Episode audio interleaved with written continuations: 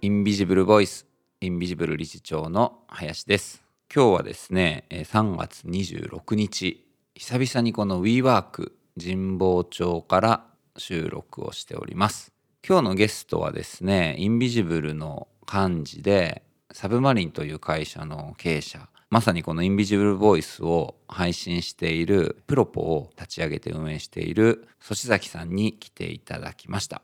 粗志崎さんとの出会いは後で本題の中でも多分触れていくかもしれないんですがインビジブルで文化起業家というトークイベントを毎月やっていた時に聞きに来てくださっていて、本人もともとアクセンチュアで働いていたようなこうバリバリのビジネススキルにビジネスマインドを持った人が聞きに来てくれて、まあ、その文化的なアプローチだったりとかちょうど彼がその時気になっていた声っていうメディアを、まあ、自分も事業化していこうっていうふうに考えて、まあ、創業されたみたいな、まあ、経緯がいろいろあるんですけど、まあ、それからプライベートでもすごいこう親しくさせてもらっていて今はインビジブルの幹事も務めてもらっています。で今日はまあそんな、えー、そ崎さんと少しお話をしながら、まあ、今本人がやっているビジネスのことも含めつつ、まあ、その文化とか芸術っていうものに対して自分がどんなことをまあ考えているのかそんなことを聞いていきたいなというふうに思います。こんばんは。こんばんは。ソッシー崎さんですね。ソッシーといつも呼んでるんで、今日もソッシーという形で呼ばせてもらいたいと思いますが、はい。よろしくお願いします。よろしくお願いします。と今日前説の方でもはい。紹介させてもらったようにありがとうございます。えー合同会社サブマリンのはい。代表で、インビジブルの幹事も務めてもらっていていろいろいつもお世話になっております。なんちゃって感じじゃないいですか。やいやいやいやいや でもこうやってポッドキャストを撮れるようになったりとか具体的に提案してくれたのも本当にソッシーのおかげだし、うん。インビジブルとしてもいろいろこうパートナーがいたりはい。一緒に共同作業するアーティストがいたり、まあ、そういう人の、まあ、日夜話してる声みたいなことを、うんやっぱりきちんとアーカイブしていくっていうことが、自分たちにとっても本当に大切なことだったり改めてこう残すぞって意識してうん話をすると、聞けることとかその人の考えてることをはい。より一層理解できるっていうことが、うん。本当にこのポッドキャスト、はい。まだ1月からかな初めて？三ヶ月ですね。3ヶ月ね、はい。途中途中お休みも挟みながらだけど、まあはいそれなりに取ってきて思うところで、はい。これからも続けていきたいなというふうに思っているんだけど、なんかあのー結構リサーチされるじゃないですか、うんうん。その場所のこと、うん。アーティストさんのことそこからまあどういう表現をするか、うん。そこでもう十分にそのアーティストさんのことの理解をうん。深めているだろうなとうん。思ってるんですけど、うん。そこのリサーチとはまた別の深さに、うん。その対話の中で、うん。なんかいける部分があったらそれはなんかポッドキャストのうん。なんか一つ価値かななんて想像しながら毎回編集したりうん。配信セットしたりとかうん。してたんですけどそのあたりってなんか感じることあります？やっぱりこう1対1で話したり収録の時に1対2で話したりしてても、はい。ここで話していることが我々の中だけで完結するんじゃなくて、はい。まあ、その外にいる人だったりとかもしかしたら10年後にデータが残っているってことによってアクセスする人がいるのかなっていうふうに思うと、うん。もちろん主観的に話してはいながらも、うん。どこかちょっと自分の中で客観的にその人のことを知ろうとしたりとかあ逆にその人の、まあ、やってきたこととか言動に対してリスペクトした上でこう批評的に聞いてみようとかなんかそういうような感じの時間になってるから話し終えた後とか、はいその対象となる人とか一緒に話してきたその会話の時間の中で見えるものっていうのはいつも大きいなと思う。それはリサーチするだけではなんか見えてこないものだったりすることもある。だからそういう意味ではこうトークイベントやったりするところに近いのかなっていうふうに思うけど、トークイベントよりもこう周りにさリスナーの人が直接見えないうん。からこそこう集中して話せることっていうのもあるのかなと思ってはい。向き合ってというかもちろん時に歩きながらとか時にはちょっと賑やかなカフェでとか、はいまあ、場所の違いはあれどなんかトークイベントも違う形でねうん。話せるようなのがすごく新鮮だなとうんう思って。ん。前説で紹介ありましたけどあのうん。文化起業家、うんうんなんかあの場の空気もすごく好きだけど、うん。もっとなんかディープにゆっくうんうりん。静寂の中でうん聞くっていうことも一方で想像するとうん。なんか両方楽しんでみたいなっていうそのなんかコントラストがうんうん。まさにポッドキャストとトーク、うん。うん、セットでできるといいなって、そうね、うん、改めて両方いいなってうん見えてくるなって思ってましたねこの3ヶ月。うん。でそこからちょっといろいろソッシーのね今やってることもちょっと聞きたいなと思うんだけど、はい。まあ、もちろんこのポッドキャストで初めて、えっと、ソシのことを知ってくださる方もいらっしゃると思うので、はい。ちょっと簡単に、はい。まあ、自己紹介も兼ねて、はいそれを踏まえた上でちょっとさっき前説でも話したなんでこういううん。ポッドキャストとか音声を配信するっていうまずメディアの会社をはい。立ち上げようと思ったのかちょっと聞かせてもらってもいいですか、はい。改めまして合同会社サブマリン、えー代表やってます粗志崎弘人と言います、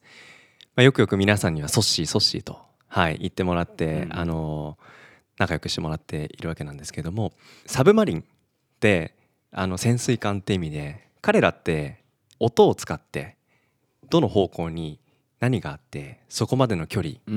把握したりでも彼らは深海にいながら全く何も見えない。だけどそこに対して音を感じることによって見えないものが見えてくるっていう中で行き来戦いうん。生きている、うん。そういう、まあ、物体だと思うんですけどもサブマリンを持った時にあ音って目に見えないけどすごく力強いうん。何かを感じるな。うん。我々海の上から海の下を見えるわけでもないわけですし。でもそこにそういう物体がいる。やっぱり僕らは目に見えてるものだけでは把握しきれない力がこの地球上にあるっていうことの一つの例えかなと思って。でそんな中で僕はそのプロポというポッドキャストの、まあ、制作を通じた感情を表現する。そういうことにチャレンジしたいなと思って今本当にいろんな番組を。アートから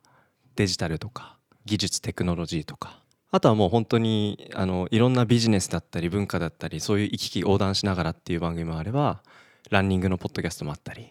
あとは歴史をその緩く楽しむような番組やったりとか。なんかそういういろんなテーマで作りながらそこで感じるなんか楽しいなんかちょっと興味持つ。分かんなかったけどちょっとそこが柔らかくなるっていうなんかそういう感情を表現する手段として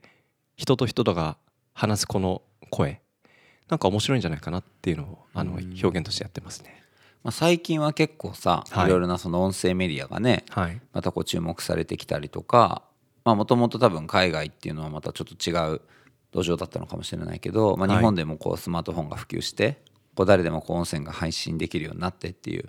もちろん技術的な環境も相まって伸びてきたと思うんだけど、まあ、そういうそのまあマーケットっていうのかな？そこがある、こう見える前に、まあ、ソッシーがこうこのビジネスをはい、事業をスタートさせたいっていうふうに思ってくれたのが、はい。そのさっき言ったね文化起業家に聞いてくれたっていうことだと思うんだけど、ああそうですね。ちょっとそのあたり振り返って、うん。どうしてそのねそれこそ安定した職をこう投げ捨ててまで起業したかったのかっていうところとかもちょっと振り返ってもらってもいい、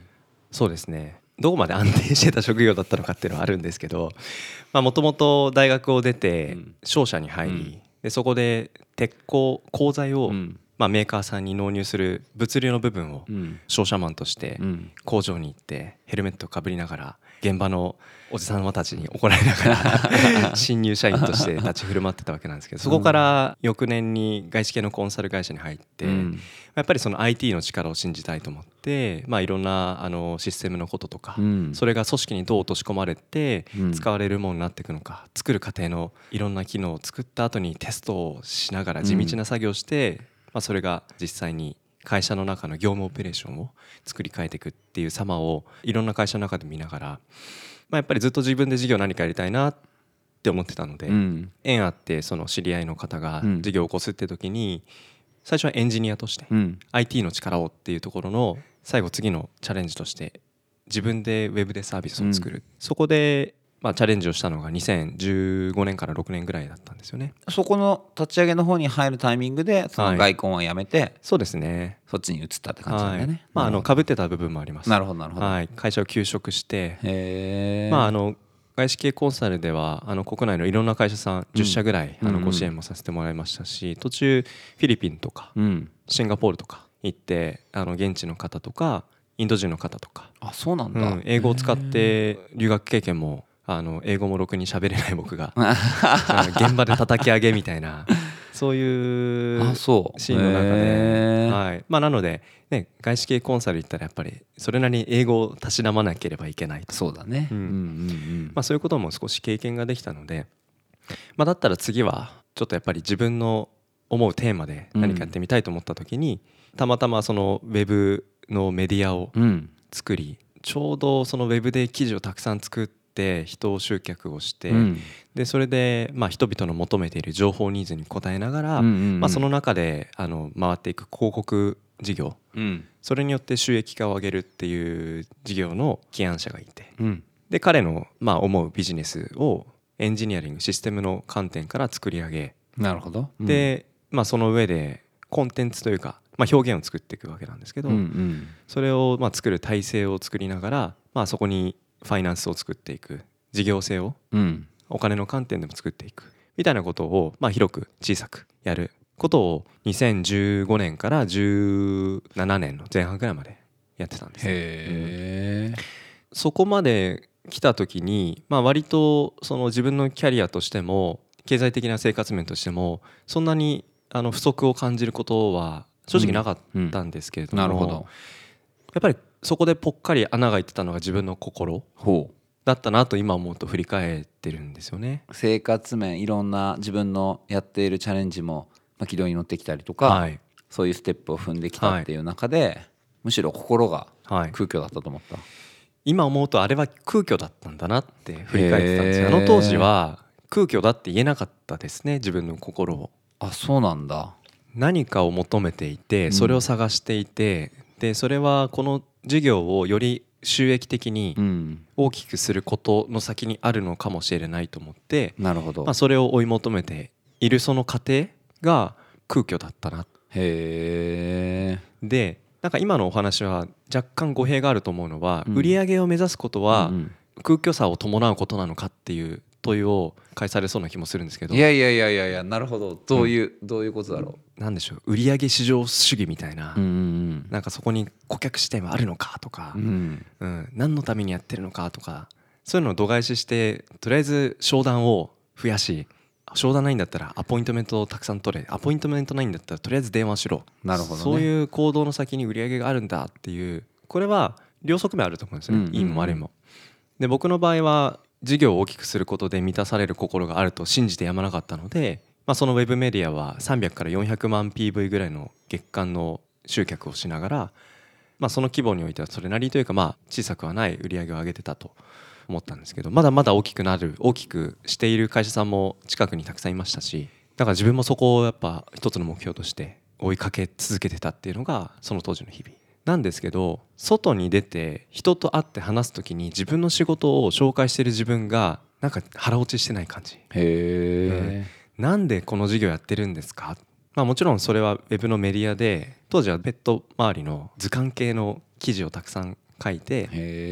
猫だったらマンチカンロシアンブルーアメリカンショートヘアとか、まあ、犬だったら柴犬もいればポメラリアンもいれば、その掛け合わせのポメ柴みたいなものがあったりとか記事をずっと作り続ける中で PV 集める仕事したんですけど僕自身あんまりそのペットの領域詳しくもなく、でそこの先にどういうお客さんがいるのかも、まあ、分かりきらずうん。でも売り上げが伸びていくみたいな、まあ、伸びなかった時期もあったんですけど、なるほどね、はい、ただまあキャリア的には商社行って外資行ってでベンチャー立ち上げを関わることになって経済面もそこまで苦労してないですし傍から見たら悪くないキャリア歩んでるんだなっていうふうに思う人もいたと思うんですよ、でもやっぱり外の人と関わりを始めると何を思ったかというともっと外のディスプレイ越しに見えない人々に実際に会いに行かないといけないな。そこにちゃんと人がいるんだってことにちゃんと自分が感じる時間をもっと増やさなきゃいけないなそうでないとこの先何が情報として求められてるのかもわからないな。でそれ飛び出してみるとそこには自分が出会ったこともないそれこそアーティストさんであったり建築の人であったりいろんな事業家であったり会社員であってもすごく自分のことに夢中な人がたくさんいてそれは職歴であったり学歴であったり、うん。経済的な豊かさとかではなくそこに夢中になっている表情があるかないか。そういう表情に触れ合う中であれ僕自身は今この授業にどれぐらい夢中になってるんだろうなっていうことに疑問を呈し始めたんですね。うん。なるほどなるほど。なんかそういうことを考え言葉にし始めたらたまたまその事業を立ち上げられた方とは少し折り合いが合わなくなってしまって、まあ、その組織を離れることになり、でそこから自分が何をするべきかなっていうことを多少の貯金を携えてうん。しばらく仕事を辞め、まあ、家にこもりながらフリーランスの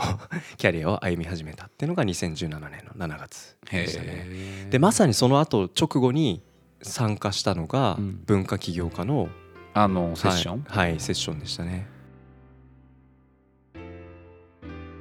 いかがだったでしょうか？今日のゲストは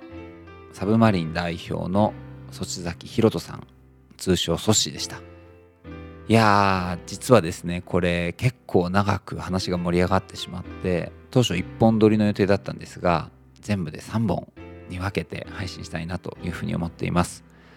ま、今日お聞きいただいたのが、まあ、そち崎さんが創業に至るまでの経緯、まあ、すごいこう売り上げも上がっていって自分の中で金銭的には満たされているけど精神的に満たされないっていうような時代があったっていうのは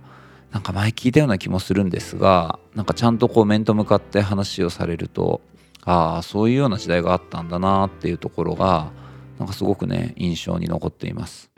一番最初商社外資系のコンサルタント。それでスタートアップっていうなんか外から見るとねすごいこう華々しいように見える中でやっぱり彼なりの苦悩があったのかなっていうのをなんかすごい感じる時間でした。で次回はですねちょうど僕がやっていた文化起業家というところで彼が聞きに来てくれて、まあ、そこで彼にとってそれがどういう場所だったのかっていうことについていろいろとお話をしてもらったのでそのあたりをお聞きいただければなというふうに思っています。インビジブルボイス今日のお相手もインビジブル代表の林でした。インビジブルではインビジブルの活動をサポートしてくださる参助会員を随時募集しております。インビジブルは NPO 法人ということで社会課題の解決であったり社会課題の解決を志す企業また自治体と一緒にさまざまなプロジェクトを展開しております。でこうした活動を続けていくために多くの参助会員様のサポートが必要です。僕らと一緒にインビジブルの活動を通じてハートを見え触媒に見えないものを可視化させていくことで少しでも良い世の中を作ることをご一緒していただければなというふうに思っております。詳細はインビジブルのウェブサイトをクリックしてみてください。